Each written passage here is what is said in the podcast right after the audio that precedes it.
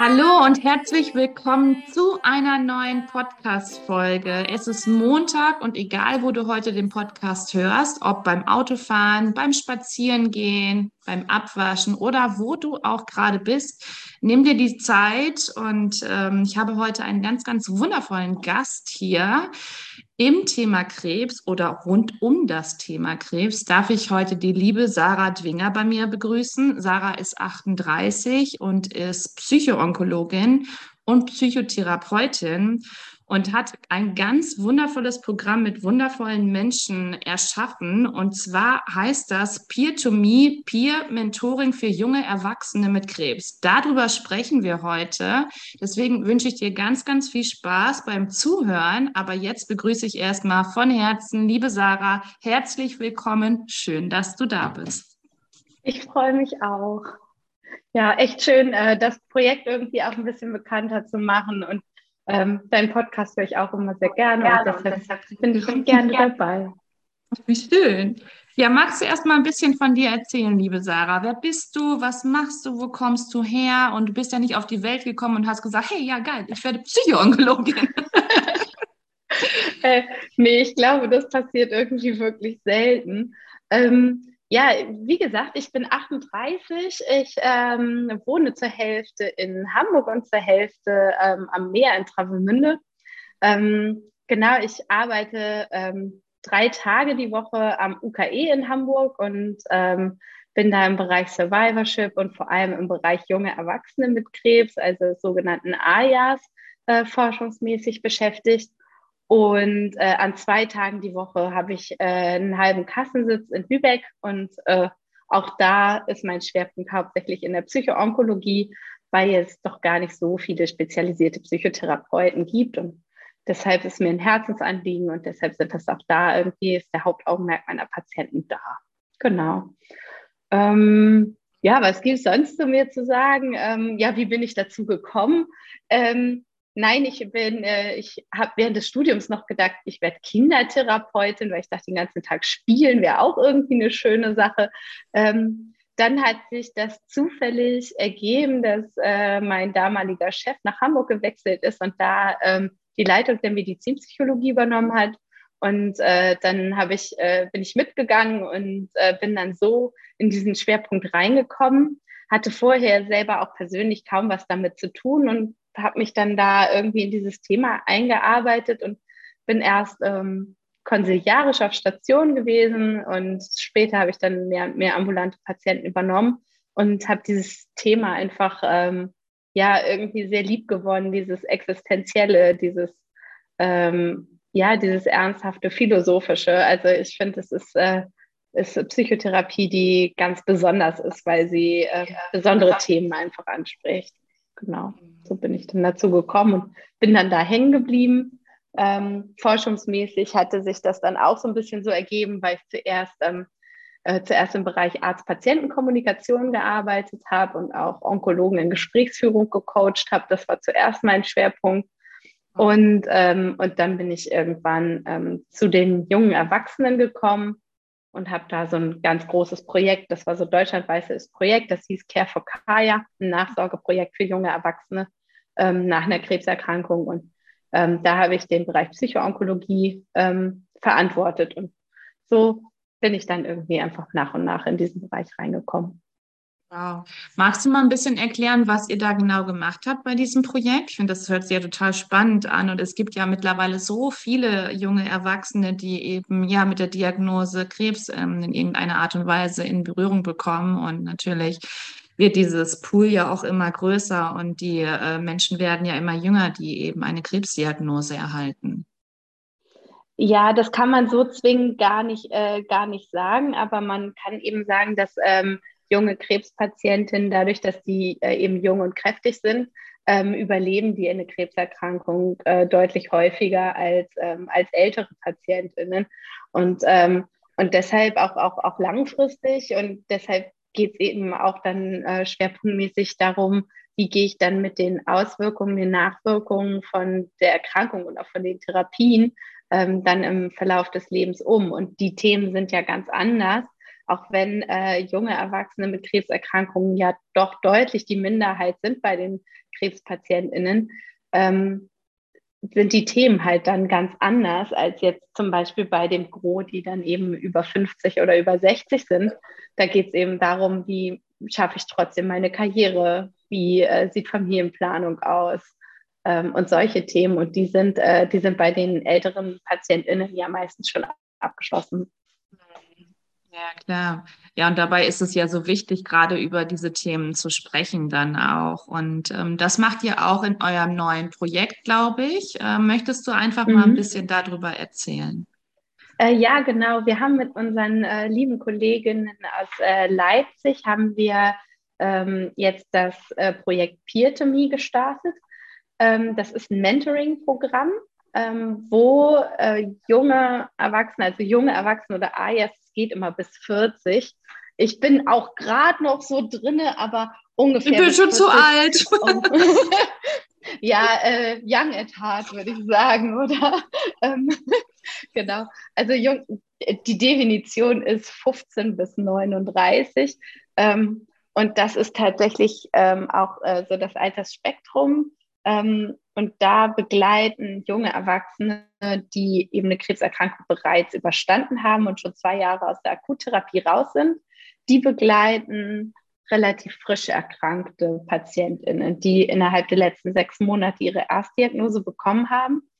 Und ähm, ja, unsere Idee ist, dass wir die äh, Mentorinnen dann schulen und so darauf vorbereiten, dass sie eben die Patientinnen gut unterstützen können und eben ein zusätzliches Angebot sein können zu Psychoonkologie, zu Ärzten, zu Beratungsstellen, Sozialberatern mit vielleicht einfach viel bodenständigeren Tipps oder einfach, ähm, wie hast du das gemacht oder wie ging es dir da?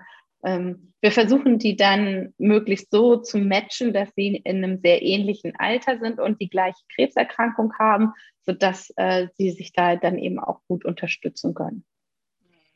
Wow. Und das ist so unglaublich wichtig. Als ich das gelesen habe, habe ich, habe ich wirklich sofort gedacht, genau das ist das, ähm, was wir hier brauchen. Und ähm, es ist so unendlich wichtig, dann auch begleitet zu werden. Und ähm, magst du einfach mal erzählen, wie das so funktioniert? Also was muss man so, also wie funktioniert das? Läuft das online? Trefft ihr euch live oder ähm, wie ist das genau?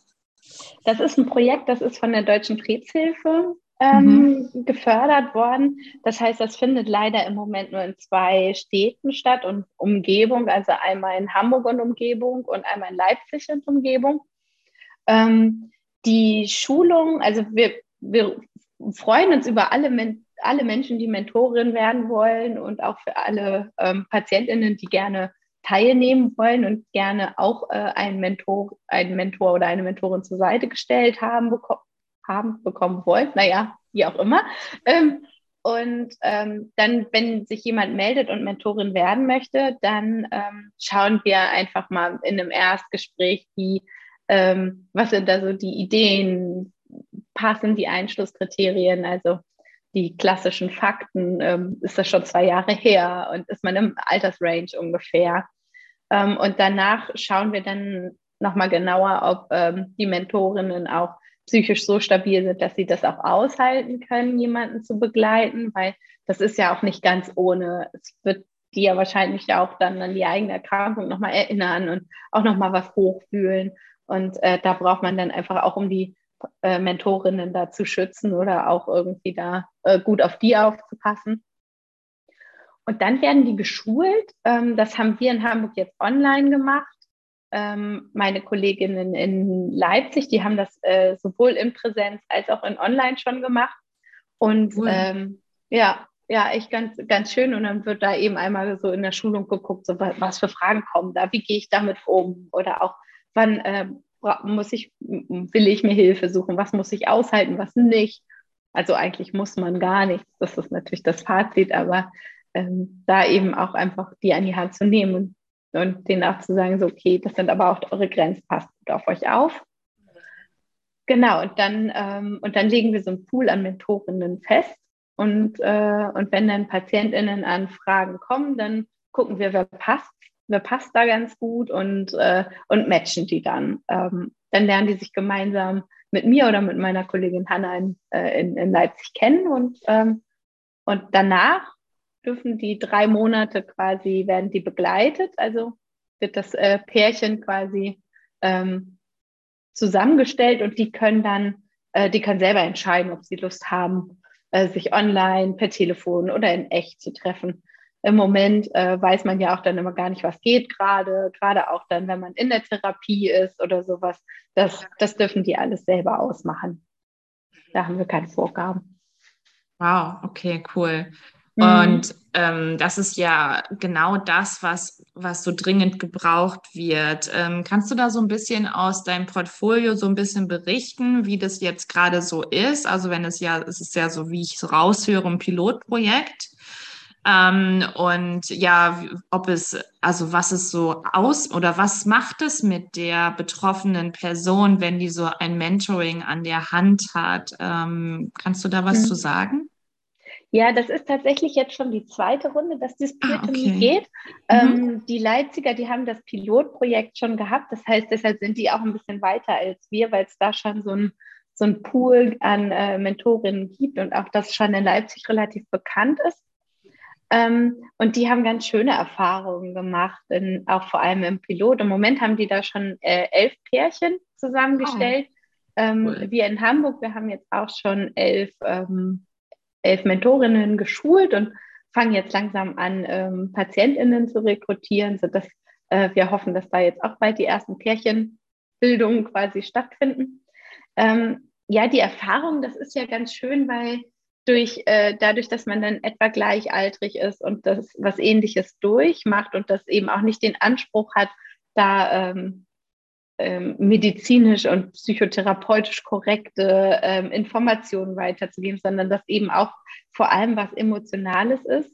Ähm, das, da, ist da ist dieses Peer-Mentoring halt wirklich gut, weil ich glaube, dass kein anderer das so gut nachvollziehen kann wie jemand, der da schon durchgegangen ist. Und und ich glaube, das ist tatsächlich auch das, was es eben ausmacht. Die, die Mentorinnen, die sind nicht dazu da, irgendwie ähm, die Patientinnen äh, quasi in ihrer Heilung zu unterstützen. Die haben so diese Aufträge nicht, sondern die sind einfach dafür da, dabei zu sein und, ein, und, äh, und, und, und ansprechbar zu sein und äh, quasi die eigenen Erlebnisse zu teilen. Und ich glaube, das, das macht das dann auch so aus, dass äh, dass das dann eben auch klickt. Also manche sind tatsächlich danach befreundet geblieben, weil es einfach so gut gepasst hat auch. Also ich weiß nicht, das kann man ja zum Teil auch, merkt man das ja auch in den, in den äh, Reha-Kliniken. Jetzt zum Beispiel gibt es ja auch ein paar, die sind besonders für junge Erwachsene, wie zum Beispiel Bad Oechsen oder sowas.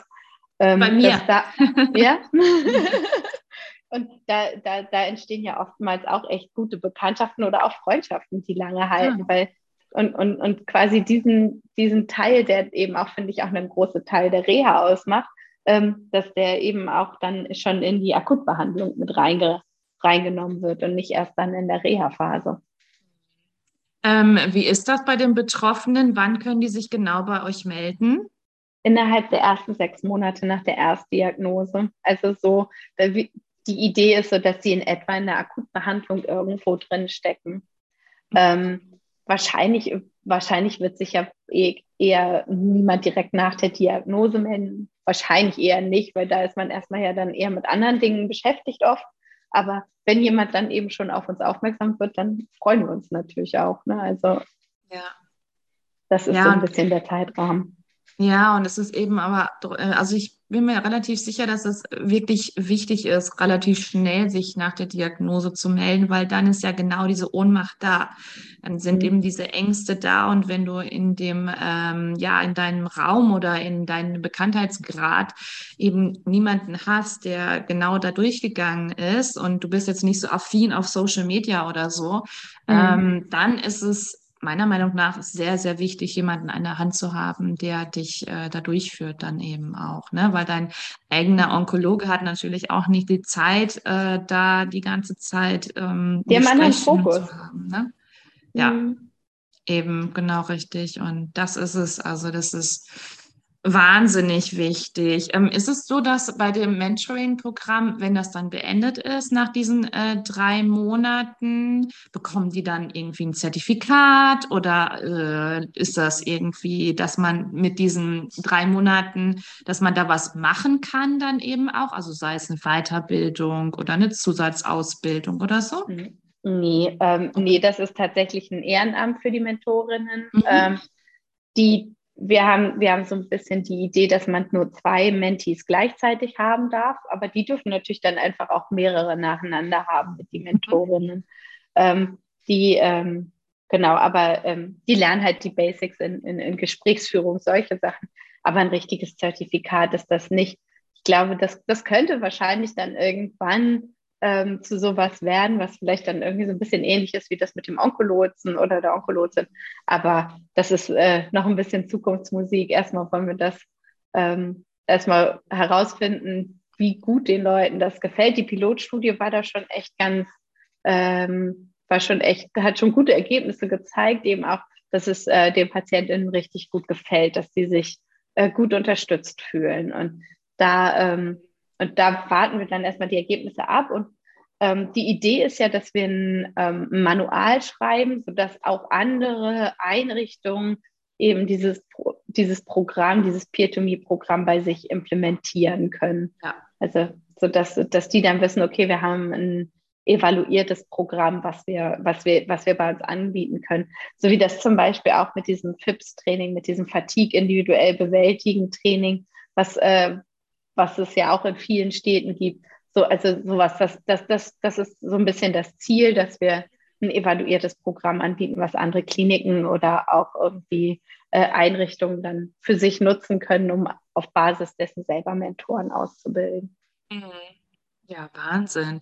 Ja, und es ist ja auch, ähm, es gibt ja auch viel zu wenig dann von euch und äh, dementsprechend gibt es ja so viele Menschen, die das wahrscheinlich auch gerne ähm, machen möchten, dann eben auch in nächster Zeit, denke ich. Und da ist es natürlich dann perfekt, wenn das in allen ähm, Städten dann stattfindet und jeder dann ja, das auch daran teilnehmen cool. darf. Ne? Mhm. Ja, das wäre schön, ja, das stimmt. Mhm.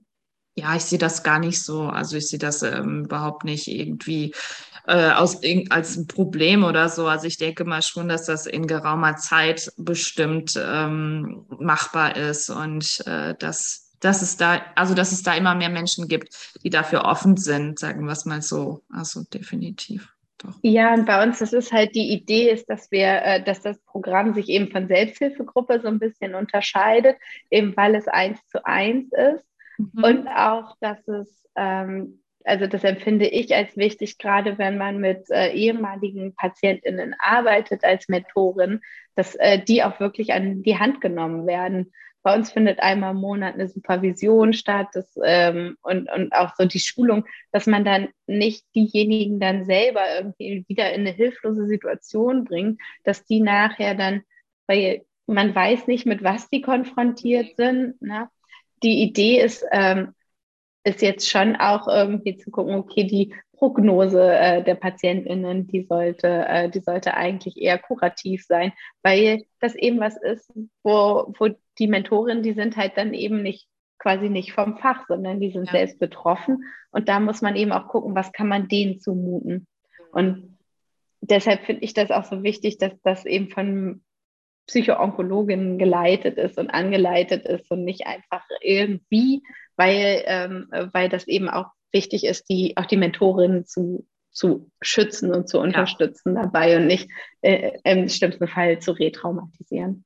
Ja, natürlich, klar. Und wenn du dann eben äh, dann die äh, jemanden begleiten würdest als ehemalige Betroffene und ähm, ja, die, die Therapie, die schlägt dann aber nicht an und ähm, es kommt dann doch irgendwie dazu, dass die Patientin stirbt, dann möchte ich nicht in der Haut der Mentorin dann stecken dann eben. Ne? Es ist dann ja auch ähm, schwierig, dann mit dieser Situation umzugehen.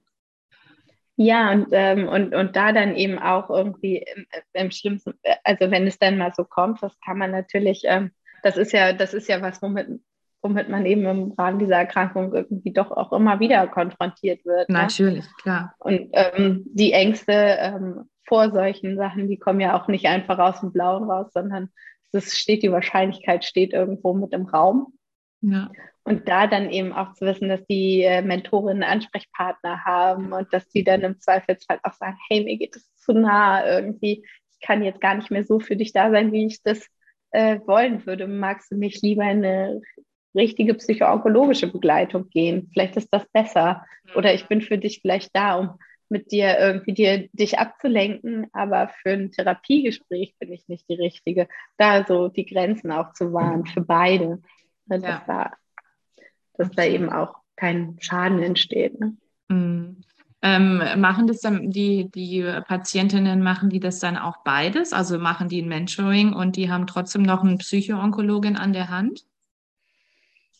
Ähm, also ähm, ja, tatsächlich dieses Mentoring, das ist so, das ist ein, das ist ein Zusatzding. Mhm. Und äh, die Patientinnen, die werden auch darüber informiert, wo sie eine Psychoonkologin oder einen Psychoonkologen finden können, was es für Angebote in der Umgebung gibt, auch über die Selbsthilfegruppen, über die verschiedenen Stiftungen und Anlaufstellen. Also das, ähm, ja, das, äh, das, das wird den, wir haben ganz viele Angebote zusammengestellt und das, äh, das wird denen dann mit an die Hand gegeben, damit die, damit die Mentorinnen das nicht selber alleine wuppen müssen. Wow, super spannend. Gibt es auch so eine, so eine Art, ähm, ja, keine Ahnung, Zoom oder online, ähm, wo sich dann eben die Betroffenen, also mehrere Betroffenen dann so kennenlernen, also dass sie sich auch gegenseitig so connecten können? Ähm, bei den Mentorinnen ja, bei den Patientinnen nicht. Also mhm. die Patientinnen, wenn die, äh, wenn die in eine, in eine Selbsthilfegruppe wollen oder in äh, so etwas wie einen Treffpunkt der, äh, der Stiftung Junge Erwachsene, ähm, da, das, das, das wird denen erklärt, dass es gibt, aber ähm, nicht im Rahmen von dieser Studie. Aber die äh, Mentorinnen, die treffen sich halt im Rahmen der Supervision und im Rahmen der Schulung und äh, kommen da dann schon mal auch in Kontakt dann miteinander und auch connecten da auch. Ja, Wahnsinn, das ist super wichtig. Ähm, mhm. mit, was, mit was für Fragen kommen die? Also ich denke mal, das sind ja, sind ja wahrscheinlich so diese, diese großen Fragen. Also inwieweit äh, unterstützt ihr dann die Mentorin und die Patientin? Gehen wir mal auf das Thema Fatigue zum Beispiel ein, ist wahrscheinlich ein großer Punkt, oder? Äh, ja, zum Teil. Also es kommt darauf an, die melden sich ja innerhalb der, also die Patientinnen, die sind innerhalb der ersten sechs Monate nach Diagnosestelle. Da ist Fatigue ja manchmal noch gar nicht so richtig Thema. Das kommt ja manchmal erst später.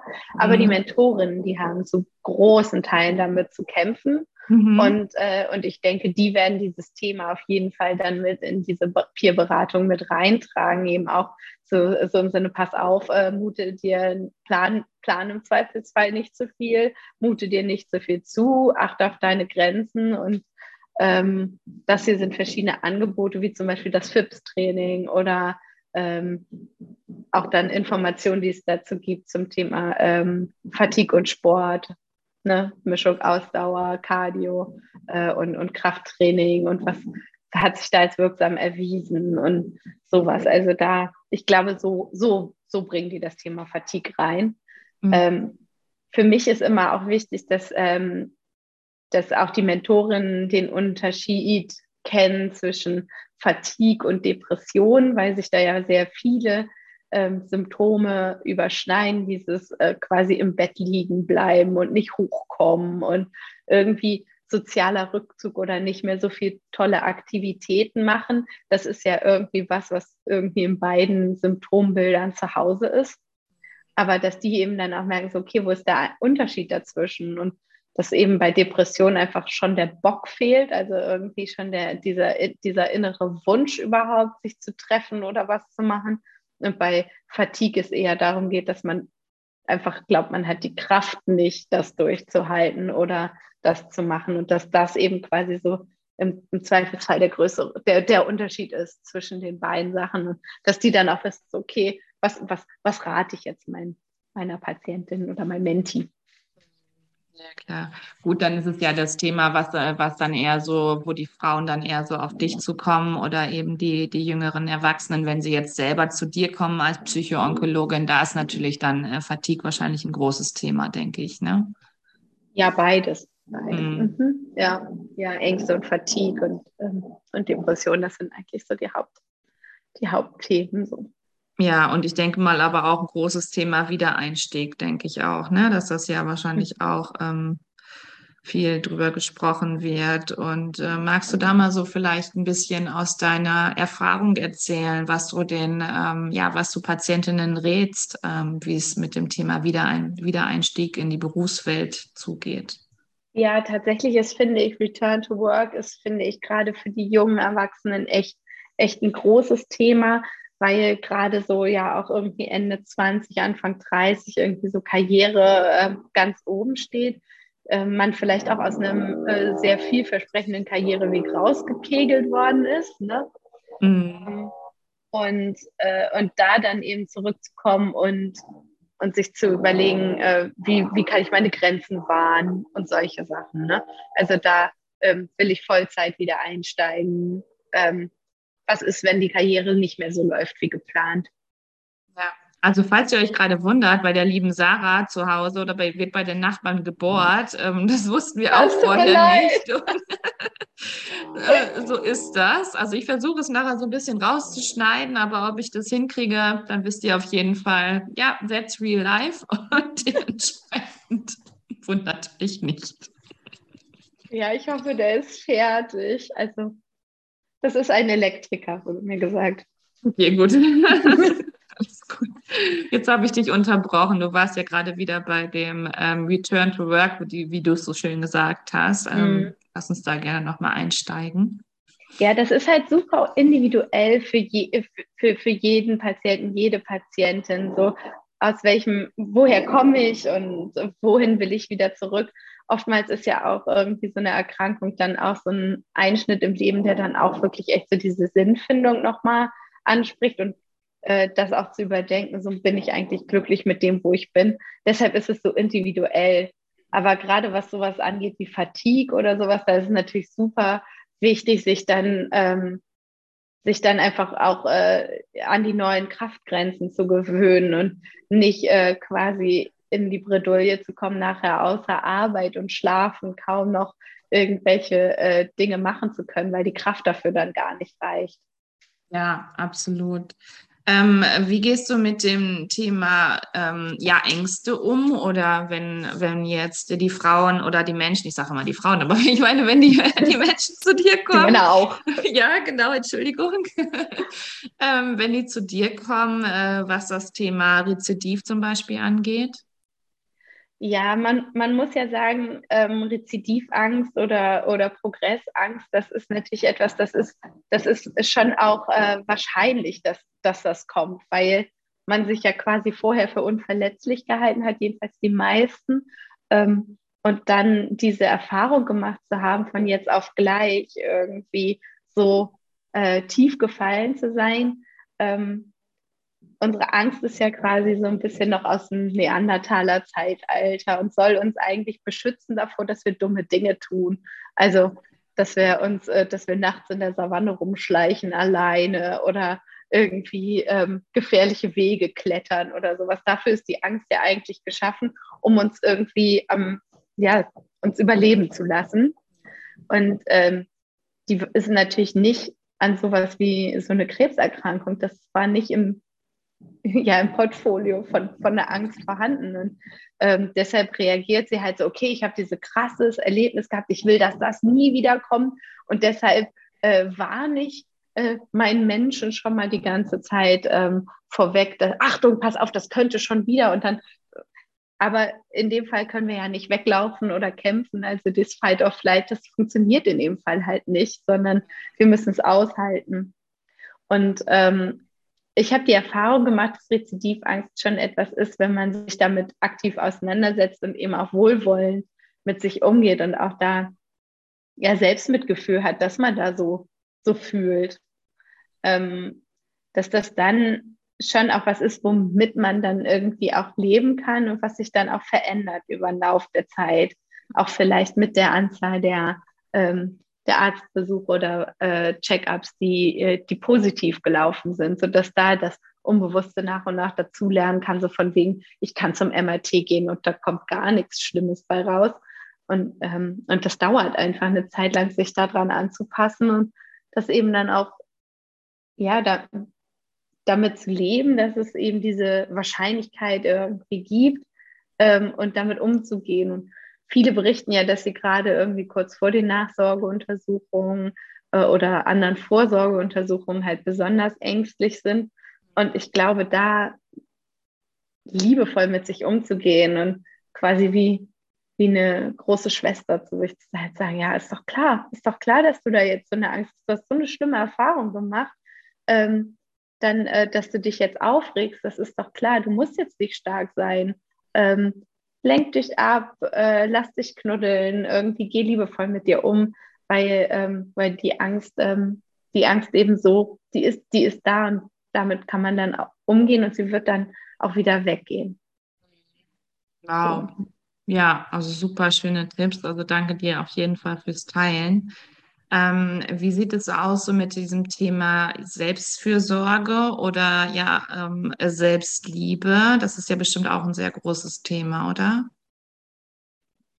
Ja, das ist, also ich finde gerade auch äh, im, im, äh, im Zusammenhang auch mit Fatigue, also dieses so neue Grenzen wahrnehmen oder auch äh, veränderte, veränderter Körper, veränderte Körperwahrnehmung, da, ähm, da eben liebevoll mit sich umzugehen, ähm, ich glaube, wir haben alle diesen inneren Kritiker, der irgendwie, ja, man musste, äh, musste durch, irgendwie beißt die Zähne zusammen. Ähm, und, äh, und da den vielleicht auch irgendwie ein bisschen liebevoll in den Arm zu nehmen und zu sagen, hey, manche Dinge, ähm, vielleicht reicht die Kraft nicht mehr, um die Zähne zusammenzubeißen. Und manchmal ist es auch in Ordnung, schwach zu sein oder, oder um Hilfe zu fragen. Und, ähm, und sich daran quasi anzunähern oder sich auch daran zu gewöhnen, das ähm, liebevoller mit sich umzugehen und nicht äh, diesen Performance-Druck dem so nachzugeben. Ja, definitiv. Also, ich bin äh, sehr großer Fan von einer, ähm, einer Therapeutin, ich weiß gar nicht, ja, eine Therapeutin aus Kalifornien, Kristen Neff heißt die. Mhm. Und die hat, äh, die hat ähm, vor allem das Thema Selbstmitgefühl Self-Compassion irgendwie für sich entdeckt und, ähm, und die, ähm, die hat wunderschöne Bücher geschrieben, finde ich, um so dieses Mindset so ein bisschen zu verändern hin zu ähm, nicht immer nur pushen und nicht immer nur performen, sondern eben auch sich eben im Ganzen mit seinen Ängsten, mit seinen Schwachstellen, mit allem eher äh, liebevoll und mit Mitgefühl sich zu begegnen. Und ähm, irgendwie so ihr Ansatz, der gefällt mir echt ganz gut. Wow. Ja, können wir auch super gerne nachher in die, in die Shownotes noch mitpacken, dass es da vielleicht dann auch nochmal so, so ein kleiner Tipp gibt und dass man sich mhm. das auch nochmal anschauen kann. Ähm, kommen auch Mütter zu dir, die nicht wissen, äh, wie sie es ihren Kindern sagen sollen, also wie sie ihren Kindern ähm, oder wie sie ihre Kinder vorbereiten sollen, ähm, dass sie selber an Krebs erkrankt sind? Äh, eher weniger. Wir haben mhm. dafür ähm, im UKE vor allem haben wir dafür Spezialleute. Ähm, das ist ein Projekt bei uns oder eine Abteilung, die heißt COSIP, Children of Somatically Ill Parents. Und auch eine, ähm, eine Arbeitsgruppe von, äh, von meiner lieben äh, Kollegin äh, Laura Inhersland, die viel zu dem Thema forschen. Die haben auch ein schönes Projekt namens Comcake gemacht, so Kommunikation äh, für Kinder und, äh, und Eltern. Also ähm, wo sie versucht haben, Leute zu schulen, die dann den Eltern erklären, wie kann ich mit meinen Kindern reden, weil es doch sehr wenige Ansprechpartner zu diesem Thema gibt. Ja. Also in vielen Krankenhäusern werden, werden die PatientInnen ja nicht mal gefragt, ob sie überhaupt Kinder haben, minderjährige Kinder. Ähm, und dass die eben einfach noch ein ganzes äh, Leben außerhalb der Erkrankung haben. Das findet manchmal ja gar nicht statt. Und das ist so ein bisschen der Versuch, das, ähm, das so diesen Gap zu schließen und da eben auch mehr, mehr ähm, Awareness hinzubringen, dass, dass eben auch, äh, dass diese, diese innere Not, wie erkläre ich meinen Kindern das, dass die eben dann auch äh, adressiert wird und dass die von mehr Leuten adressiert werden kann als nur von den Psychoonkologen. Ja, und das ist, wie, ist ja auch wieder so ein, so ein riesengroßes Thema und es ist auch so wichtig, darüber mhm. zu sprechen. Aber es ist bestimmt dann eben, was Kinder nicht so angeht, aber wahrscheinlich Partner, denke ich mal. Ne? Also wie gehe ich mit meinem Partner um und wie gehe ich nach meinem Partner dann auch um, wenn ich eben ja ein, ähm, ein anderes Bild von mir als Frau dann eben auch habe und ähm, dieses mhm. ähm, Sexuelle dann eben auch, oder? Auf jeden Fall, das ist schon häufig Thema. Also gerade ähm, ja, Krebserkrankungen haben ja solche Nachwirkungen dann, die eben auch zum Teil nie wieder weggehen. Ähm, ne, gerade wenn es äh, ne, die häufigste, ähm, die häufigsten ähm, Krebserkrankungen äh, sind eben auch ähm, Erkrankungen äh, von äh, Brust, äh, Brust oder eben auch äh, Gebärmutter oder oder eben auch Hodenkrebs äh, in, in jungem Alter jedenfalls und ja. da dann eben damit zu leben, dass man jetzt, ähm, dass man da jetzt irgendwie anders ist, dass man anders aussieht und auch zum Teil, dass äh, der Hormonstatus anders ist. Manchmal kommt es ja auch dazu, dass man dann eben auch einfach der sexuelle Appetit sich verändert, solche Sachen. Also das ist schon echt ein großes Thema, weil Sexualität natürlich auch einfach zu unserer Lebensqualität dazugehört. Das ist ein, ist ein, ein großes Thema und ähm, häufig wird es nicht adressiert, weil ähm, so ein bisschen die Idee ist, so von wegen, naja, Überleben ist doch jetzt erstmal wichtiger. Aber wenn man dann quasi fertig ist mit Überleben, dann muss man mit den Nachwirkungen umgehen. Und da ist das auf jeden Fall ein Thema. Wie kann ich mich, äh, wie kann ich mich neuen oder meinen alten sexuellen Kontakten ähm, wieder nähern? Wie kann ich mir mich selber annähern? viele haben ja auch Probleme, erstmal sich im Spiegel anzusehen, weil sie dann immer erinnert werden oder sowas. Bitte. Gibt es da irgendwelche Tipps, die du gerne mit auf den Weg geben möchtest?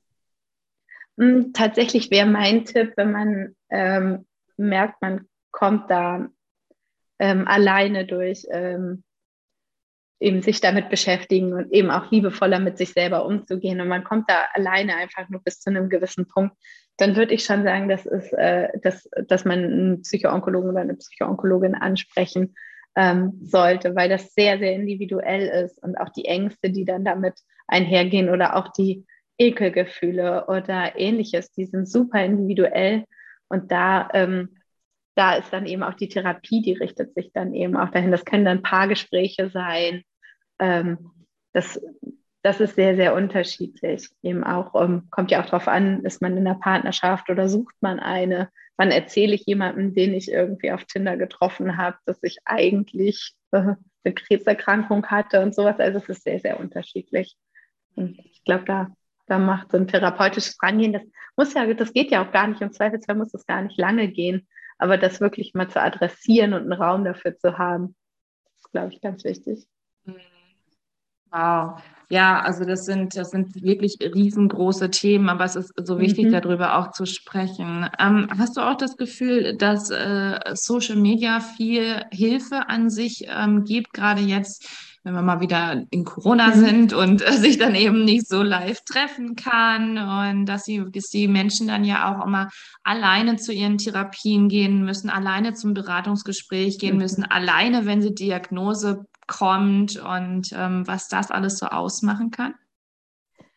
Ja, ich glaube schon, dass das, äh, dass das eine ganz neue Strömung ist. Ähm, Gerade wenn man sich körperlich so fertig fühlt, da irgendwie quasi in, einfach in der Hand zu haben, dass man äh, die Information suchen kann oder auch den Beistand suchen kann ähm, und auch die Strömung, die einem eben gut tut, weil auch in der Verarbeitung sind wir ja sehr, sehr unterschiedlich. Ne? Irgendwie sei es äh, das Spirituelle von, äh, von Glaubensrichtung bis Esoterik, ähm, unser, unser Coping oder unsere, unsere Sachen, mit, wie wir mit Sachen umgehen, das ist ja sehr, sehr individuell. Und ich finde das ganz schön, dass man dann über Social Media eben auch rausfinden kann, okay, an, äh, an wem möchte ich mich orientieren, weil mir das gefällt. Ähm, und es gibt da einfach so unglaublich viele, sodass man sich da, glaube ich, auch so seine Strömung raussuchen kann, die man als hilfreich empfindet. Ne? Ich, ich glaube, das ist so ein bisschen, ja. bisschen das, ja. Und vor allem gerade so ähm, bei uns jüngeren äh, Leuten dann auch, ne, dass da eben ganz, ganz viel dann eben über die Social Media Kanäle läuft dann auch, ne? Ja, total. Mhm. Mhm. Und eben, wie du es ja auch sagst, dass man sich dadurch dann eben ganz viele Tipps holen kann, Inspiration und ähm, ja, dass man aber auch sieht, hey, man ist nicht alleine. Es gibt da draußen so viele Menschen, die eben äh, genau das Gleiche durchgemacht haben und mhm. ähm, ja, die dann auch äh, für denjenigen dann auch da sind, so wie das ja auch euer Programm in dem Sinne macht, ähm, aber dann eben auch ähm, ja, sich diese Bandbreite eben riesengroß ist, sagen wir es mal so dann auch, ne? Ja, ich denke, ich denke, das hat auch noch zwei weitere. Vor ein Vorteil ist zum Beispiel auch einfach, ähm, dieses Sendungsding, also ähm, wenn man selber sehr viel teilt und man merkt, man ist in der Community. Und was ich ja auch viel sehe, sind, äh, sind Bilder dann aus, dem, äh, aus, dem, aus der Chemotherapie, wo dann einfach steht so, oh, schon wieder. Und, äh, und dann kommen ganz viele Likes und aufmunternde Kommentare darunter, die finde ich dann einfach zeigen so, hey, du sitzt da zwar alleine, aber du bist gar nicht allein. Und ja. ich glaube, das ist schon so was Stützendes, was, was, äh, was, was echt schöne Seite von Social Media ist. Ja. Ähm, manchmal habe ich das Gefühl, dass, äh, oder die Rückmeldung gekriegt, dass manche dann das Gefühl haben, äh, sie, äh, wie funktioniert jetzt Krankheitsverarbeitung richtig? Und haben dann irgendwie manchmal auch so ein bisschen Druck, dass sie dann jetzt irgendwie vielleicht einfach verdrängen und keinen Bock mehr haben, sich damit zu beschäftigen. Ich denke so, oh Gott, das ist dann bestimmt falsch, die anderen machen das so. Ich, ähm, ich habe manchmal so ein bisschen äh, die Idee, dass Social Media dann vielleicht auch ein bisschen Druck macht, so du, äh, du musst es verarbeiten, du musst jetzt da drin einen, einen, Sinn finden oder du musst dich jetzt irgendwie mit dir beschäftigen. Manche haben dazu vielleicht einfach keinen Bock. Ähm, da irgendwie denke ich manchmal vielleicht ein bisschen Druck, aber äh, auch da, man hat ja die Möglichkeit, einfach abzuschalten und zu sagen, okay, nee, Social Media tut mir nicht gut oder mir tun bestimmte Kanäle nicht gut oder bestimmte Informationen entsprechen mir nicht. Und da finde ich schön, dass es einfach so viel gibt. Ne? Mhm. Ja, absolut. Ja, wir kommen auch so langsam zum Ende des Gespräches. Ähm, liebe Sarah, gibt es jetzt noch irgendwas, was du gerne noch teilen möchtest, was du noch raushauen möchtest, was du unbedingt noch sagen möchtest? Dann, ja, feel it und hau raus und go for it. ähm, ja, raushauen. Äh, also, ja, ich glaube einfach, ähm, bitte scheut euch nicht, äh, psychoonkologische Hilfe in Anspruch zu nehmen, ähm, auch wenn das manchmal mit Wartezeiten einhergeht. Ähm, es gibt Seiten zum Beispiel vom Krebsinformationsdienst, da kann man nach Psychoonkologen suchen oder auch ähm, die Seite der DAPO, das ist äh, die Psychoonkologen. Ähm, da kann man eben auch finden, wo sind Psychoonkologen in meiner Nähe und ähm, scheut euch nicht, euch da euch da Hilfe zu suchen, weil ähm, seid es euch wert und ähm, ja, also ihr müsst damit nicht alleine klarkommen. Ihr werdet, also sucht euch den Weg, der für euch passt. Und es kann sein, dass der Weg kürzer ist, länger dauert, ähm, aber ähm, ja, scheut euch nicht, da Hilfe zu suchen und in Anspruch zu nehmen. Das, ähm, das ist wichtig, finde ich. Ja, vor allem, ähm, wir haben da ja auch ein Recht drauf, ne? Oder jeder, mhm. der ähm, betroffen ist, hat da ja auch ein Recht drauf. Und das sollte man sich dann auch jeden, jeden Fall auch einfordern. Ja, genau. Genau, sei es in der, in der Klinik, also in den Organzentren, da sind immer Psychoonkologen, sonst wären die nicht zertifiziert. Und äh, da einfach auch nachzufragen während der Behandlung, auch äh, während der Chemotherapie, fragen, gibt es hier jemanden, wenn man einfach ähm, es gibt meistens jemanden und manchmal sind die dann eben so unterbesetzt, dass das nicht aktiv angeboten wird, aber man kann immer nachfragen. Ja, genau. Ja, liebe Sarah, ich danke dir, dass du hier warst. Danke, ähm, dass du dir die Zeit genommen hast. Ich fand das total interessant und ähm, wünsche dir von Herzen alles Gute und mach genauso weiter. Und ähm, es werden bestimmt noch ganz, ganz viele Menschen kommen, äh, die bei eurem wundervollen Projekt dabei sein wollen. Und ähm, ja, dass es in ganz Deutschland bald verfügbar ist, dass es ganz, ganz viele Mentorinnen gibt und äh, dass ganz, ganz vielen Menschen da draußen somit dann auch geholfen wird. Das wünsche ich mir vom Herzen. Ich danke dir, dass du mich äh, eingeladen hast. Das war echt schön. Vielen, vielen Dank. Und ja, ich freue mich schon auf die, auf die Anfragen. Also ähm, ja, wahrscheinlich ihr, ihr findet, ihr findet die, ähm, die äh, Adresse, die Webadresse dann wahrscheinlich in diesen Shownotes, in diesen ominösen. Yes. Ja, ihr Lieben, was war das für ein wunderschönes Interview und was ist es für ein wichtiger Job auch, den Sarah macht als Psychoonkologin, als Psychotherapeutin und vor allem, dass dieses Programm ins Leben gerufen wurde, Peer to Me, Also wenn du auch ähm, da draußen bist und du möchtest auch gerne begleitet werden von wundervollen Mentorinnen oder Mentoren, die die liebe Sarah auch ausbildet, dann scheu dich nicht, ihr zu schreiben. Und ähm, wir verlinken hier alles natürlich in den Show Notes. Vielleicht möchtest du aber auch selber Mentorin werden und deine Diagnose liegt zwei Jahre zurück und du bist standhaft und ähm, bist fest in dem Boden verankert und möchtest gerne anderen Betroffenen da draußen helfen, dann melde dich auch auch sehr, sehr gerne bei der lieben Sarah. Derzeit ist es leider nur in Hamburg und in Leipzig möglich. Wir wollen aber mal hoffen, dass das in geraumer Zeit natürlich auch in ganz Deutschland möglich ist. Und ähm, ja, ich freue mich schon auf das nächste Gespräch. Und ich möchte gerne noch was zu der aktuellen Situation sagen, denn ähm, geht uns sehr nah, was gerade in der Ukraine passiert. Aber denk immer daran, der Frieden beginnt in dir und ähm, versuch dich wirklich nur an den Fakten zu orientieren, die auch wirklich wahr sind und ähm, nicht dich von morgens bis abends mit irgendwelchen Nachrichten zu bombardieren.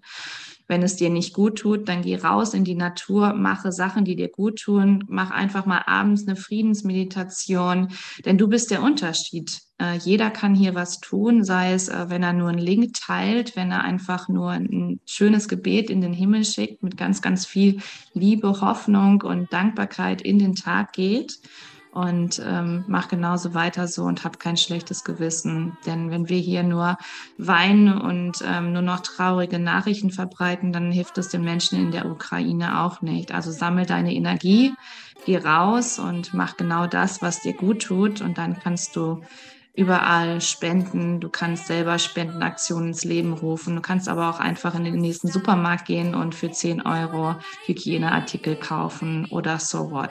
Es gibt so viele Möglichkeiten. Wichtig ist es, dass du einfach da bist, dass du genau hier bist, weil es so wichtig ist, dass du genau jetzt auch hier ein Teil von uns bist und denk immer daran, wir sind alle eins. In diesem Sinne, habt eine wunderschöne Woche. Ich freue mich schon auf das nächste Gespräch. Es wird wieder fantastisch. Alles, alles Liebe, deine Kendra.